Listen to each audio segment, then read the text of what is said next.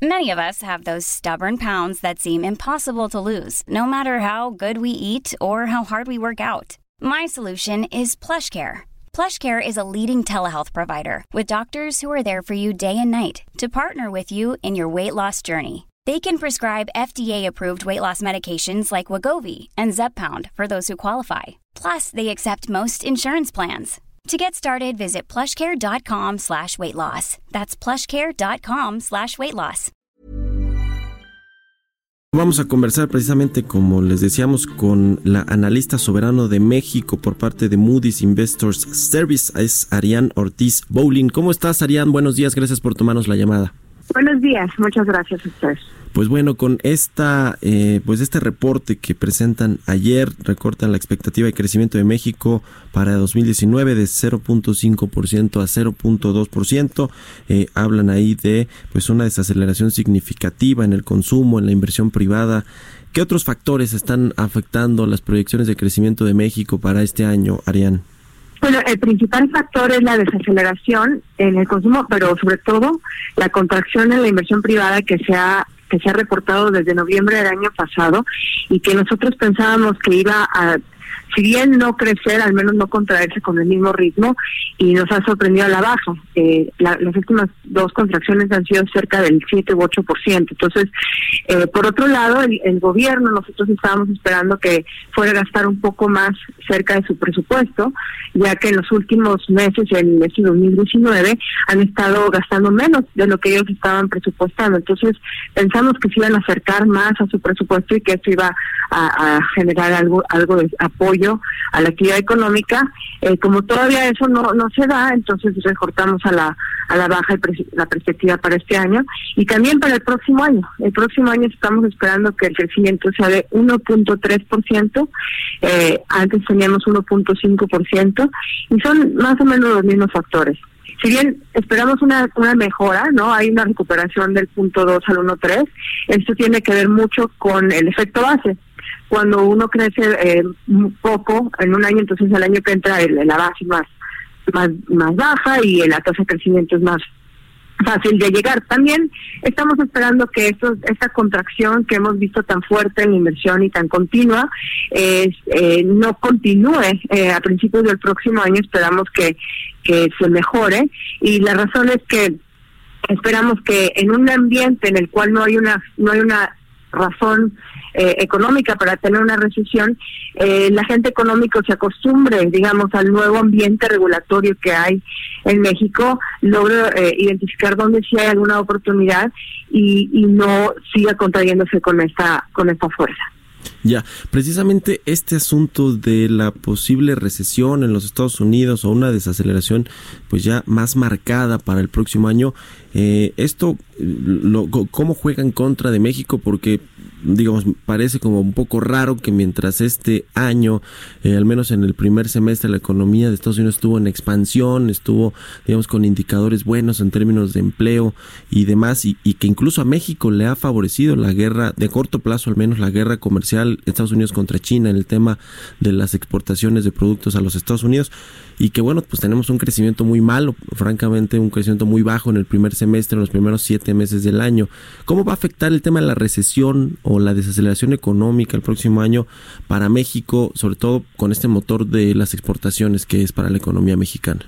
Sí, tienes toda la razón. De hecho, este año el único soporte al crecimiento o al, o al no decrecimiento han sido las exportaciones, que han crecido de manera normal, vigorosa este año. Eh, y el próximo año sí se avecina una desaceleración eh, de Estados Unidos. Nosotros estamos esperando que Estados Unidos crezca 1.7% el próximo año. Creo que este año va a terminar cerca del 2%. Entonces no es, digamos, una baja importante en el, en el caso de Estados Unidos y eso es lo que está incorporado en nuestro pronóstico. En la medida en la que Estados Unidos sí entre en una recesión, que es un escenario que no es nuestro base, pero es un escenario eh, muy probable, entonces eh, el crecimiento de México va a ser todavía más afectado.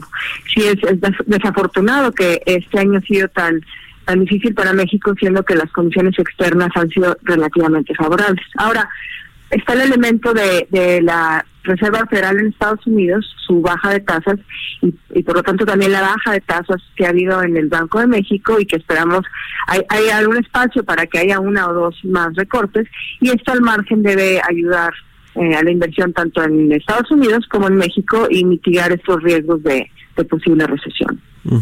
En el, el, reporte de, digamos, de la perspectiva negativa que tienen para la deuda de México hablan de factores que podrían conducir a una actualización, digamos, a un eh, mejoramiento probable de la calificación en un futuro cercano y hablan ahí particularmente de una visión más constructiva de, en, la, en la capacidad del gobierno de establecer eh, políticas predecibles, políticas públicas que den certeza a los inversionistas, a la inversión privada que es la que, bueno, pues genera empleos y detona el crecimiento económico en México. Eh, ¿qué, ¿qué, tipo de, de, de, mensajes de certidumbre, de eh, políticas predecibles se refieren, eh, Arián? Porque efectivamente el gobierno ha dicho no, pues los factores externos, pero en realidad la política interna, las políticas públicas son las que han en buena medida frenado la inversión. Sí, nosotros consideramos que todos los factores que han afectado de manera negativa la inversión uno de los más importantes ha sido eh, el entorno interno y esa incertidumbre interna y tiene que ver con mensajes encontrados, ¿no? Eh, decisiones de gobierno que al, día siguiente son revertidas, eh, casos, por ejemplo, el de la renovación de contratos de la Comisión Federal de Electricidad, de la CFE, las políticas que se han anunciado para Pemex que los inversionistas consideran que son in inconsistentes con, con los números que tienen, con los números que nosotros tenemos, entonces se manda el mensaje de, de que como no se cree que esas vayan a ser las políticas porque no son factibles, entonces puede haber un revés y no hay certidumbre, no hay claridad de cuáles van a ser las políticas. Ahora, es cierto que la mayoría de estas señales han sido para el sector energético eh, y, y aún así la desaceleración económica ha sido en todos los sectores. Entonces, por eso esperamos que una vez que los agentes económicos puedan leer mejor la administración, existe la posibilidad de que haya una mejora pero digamos que es difícil ver de dónde va a venir la mejora si no hay un, un cambio en, en, o al menos no hay tantos eh, anuncios o, o, señales que son negativas para, para el inversionista. Pues sí. Quizás sería la ausencia de, de, de eventos que son percibidos de manera negativa más que la, presencia de elementos este, positivos o una comisión de los dos. Claro. Bueno, y el tema de petróleos mexicanos, que también es algo que preocupa o que podría contagiar ahí el tema de las finanzas públicas o eh, pues se podría poner en problemas al gobierno mexicano si las cosas no salen bien con su plan de negocios y demás, pero pues esa es otra historia que va muy relacionada con el tema de la perspectiva de la eh, deuda mexicana, pero que es más particular, ¿no? Te agradezco mucho, Arián Ortiz Bowling, analista soberano de México, por parte de Moody's, que nos hayas tomado la llamada. Con gusto. Espero verlos en la próxima. Gracias, Arián. Hey, it's Danny Pellegrino from Everything Iconic.